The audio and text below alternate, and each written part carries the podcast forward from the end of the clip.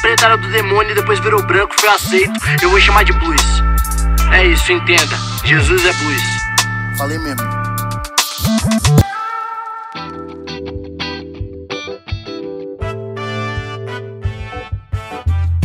Salve, salve, bando de pecadores e pecadoras. É, pecadores nas mãos de um Deus irado. Lembra dessa? Quem conhece esse sermão, entre muitas aspas, né? Do, de, um, de um cara que é chamado Jonathan Edwards, que é um dos maiores sermãos pregado na história da humanidade, que na minha opinião é uma merda, é um lixo. Tá? Esse Jonathan Edwards era um escravocrata e da mesma forma que ele tratava os seus escravos, eu acho que ele tinha essa ideia de Deus.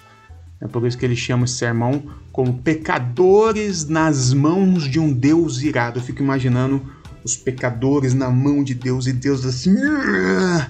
Deus me livre de um Deus desse. Mas eu não vou falar mal desse cara não, porque vocês não estão prontos para isso. Poderia também falar mal aqui do Billy Graham, né, John Wesley, são pessoas que eu acho que não fizeram nada de, de efetivo realmente para a igreja, mas vocês não estão preparados para essa conversa ainda, tá bom? Vamos lá. Mais, uma, mais um episódio desse podcast aí que tá ganhando o coração do universo todo, né? Todo mundo tá ouvindo, gente na Ásia, na Europa, na África. É, nossa, tá um sucesso, vocês imaginam. E hoje a gente vê Mateus capítulo 22, tá bom? E hoje segurem vossas carteiras, porque o assunto é dízimo, o assunto é um pouquinho aqui do dinheiro, né? É aquele assunto que a gente começa a estremecer e dar chilique, porque mexer em dinheiro é complicado. Mas fique tranquilo, eu vou jogar do seu lado hoje. Eu vou justamente te mostrar como esse texto, um dos textos aqui que o pessoal usa para falar assim, viu, você precisa dar dinheiro na igreja, é uma furada usar esse texto para isso, tá bom? Bom, vamos lá, Mateus capítulo 22, certo? A partir do versículo 15, Jesus voltou para Jerusalém. Você tem que lembrar dos episódios anteriores. Jesus está em Jerusalém. De Jerusalém ele não vai sair mais, né? Ele vai ser morto. Ele já está na última semana de vida. E ele se encontra mais uma vez com os fariseus. E os fariseus vêm mais uma vez é, tentando pegar Jesus num erro, né? Lembrando que eles já tinham decidido matar Jesus. O que eles precisavam agora é de motivos para isso, visto que metade da cidade estava do lado de Jesus. E aí eles vêm com a tal indagação. Mestre, e é legal o jeito que eles falam assim, é muito. Ah, mano, é muito irônico assim. Eles chegam assim, ó. É... Quer ver? Olha aqui, versículo 16. Enviaram então seus discípulos junto com os herodianos que disseram: Mestre, sabemos que és íntegro, íntegro, sabemos que és íntegro e que ensinas o caminho de Deus conforme a verdade. Tu não te deixas influenciar por ninguém, porque não te prendes à aparência dos homens. Os caras muito cara de pau, né? Os caras tentando pegar Jesus num erro, eles vêm com essas ironias, né? Esse sarcasmo todo. E a, a, a dúvida que eles trazem para Jesus é a seguinte: é certo pagar imposto a César? E aí você precisa entender algo que eu estou falando também faz tempo. O Império Romano ele está sobre Israel, né? invadiu Israel e está é, escravizando o povo de Israel.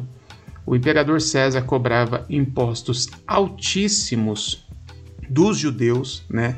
É por isso que o pessoal odiava tanto os publicanos, que eu já falei várias vezes aqui, o publicano era o judeu que cobrava imposto do judeu para César, né?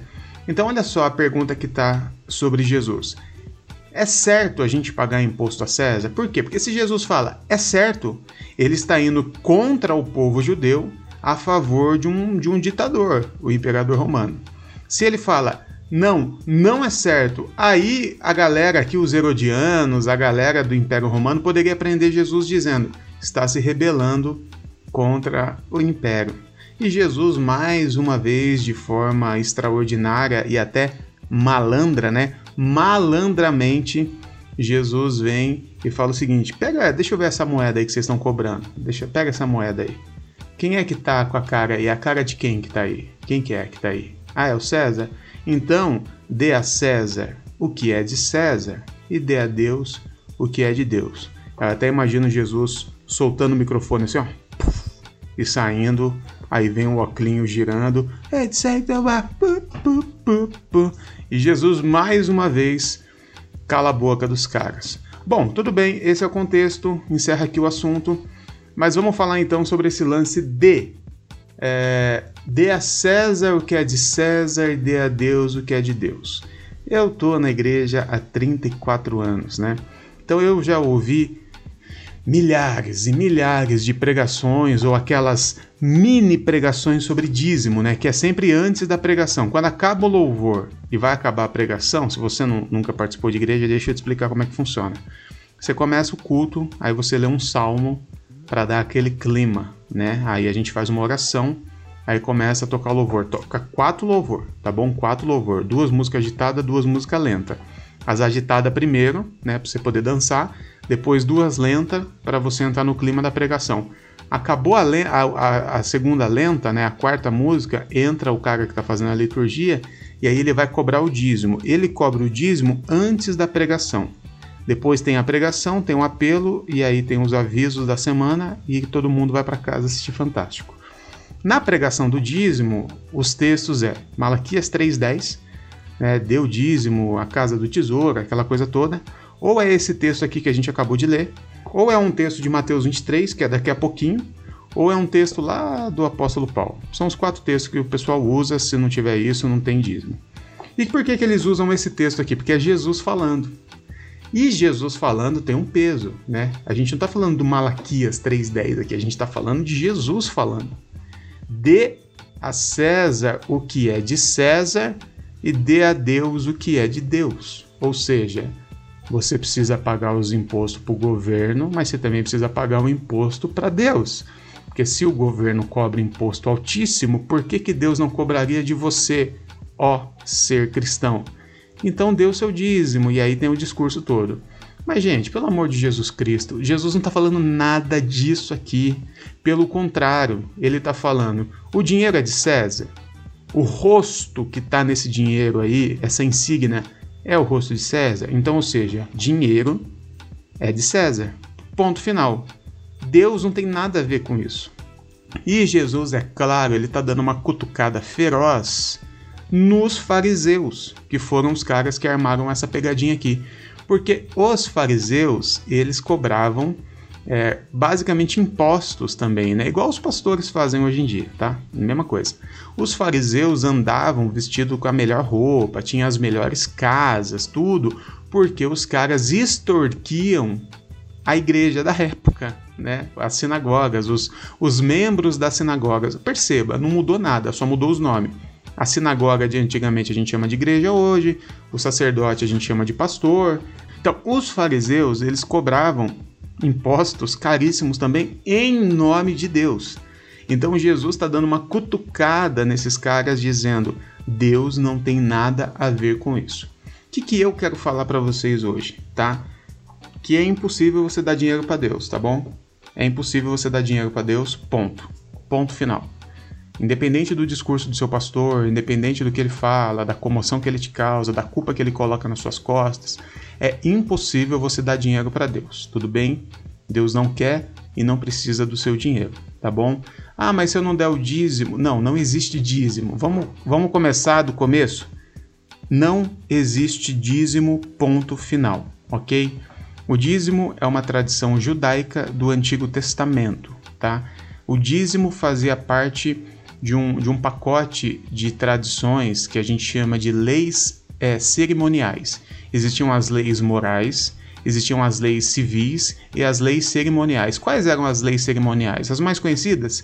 Dízimo, sacerdócio, sacrifício, Páscoa, tudo que envolve liturgia, ritual religioso eram essas leis cerimoniais. E uma delas era o dízimo. Além de ser uma lei cerimonial, o dízimo era utilizado para manter a viúva, o órfão, o estrangeiro, né, o quarteto da vulnerabilidade. Então, assim, o dízimo era algo do Antigo Testamento que não tem absolutamente nada a ver com o Evangelho. O Evangelho não fala de dízimo. O Evangelho não trata essa ideia dízimo, tudo bem? Jesus em Mateus 23 ele vai falar: Olha, vocês dão dízimo do cominho, do coentro, né? Façam isso, mas façam o que é mais importante. Aí a pessoa fala: Viu? Jesus está falando, façam isso. É, é óbvio que ele está falando, porque ele está falando com judeus ele está falando com pessoas que estão dentro dessa tradição judaica. Por isso que Jesus fala: se vocês fazem isso como uma algo cultural e religioso de vocês, continuem fazendo, mas não deixe de fazer o que é mais importante.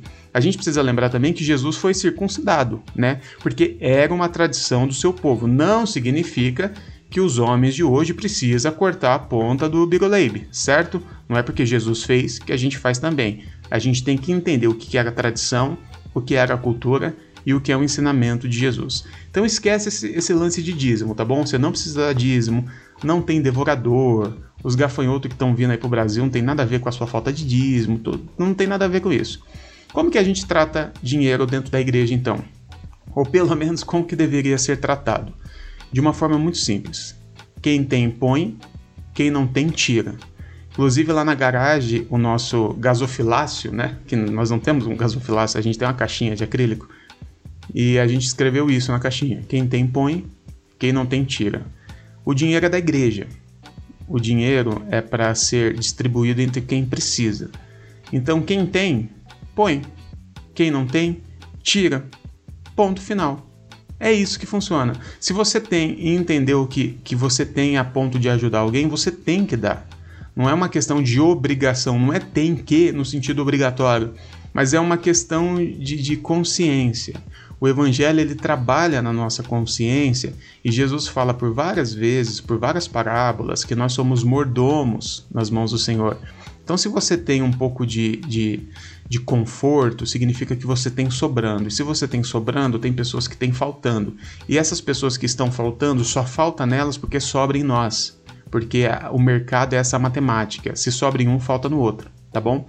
Então você tem que dar, você tem que ajudar. E quem não tem, tira. Esse dinheiro não é para o pastor, esse dinheiro não é para pagar salário de pastor, pastor não precisa de salário, não é para pagar aluguel de templo caro, porque isso não existe, pagar. Não é para isso.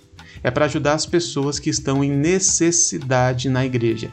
Quem tem, põe, quem não tem, tira. Se você não faz parte de uma comunidade de fé, ajude alguém. Você sabe de ONGs sérias que trabalham. Se você não conhece ninguém, quem me chama que eu te indico.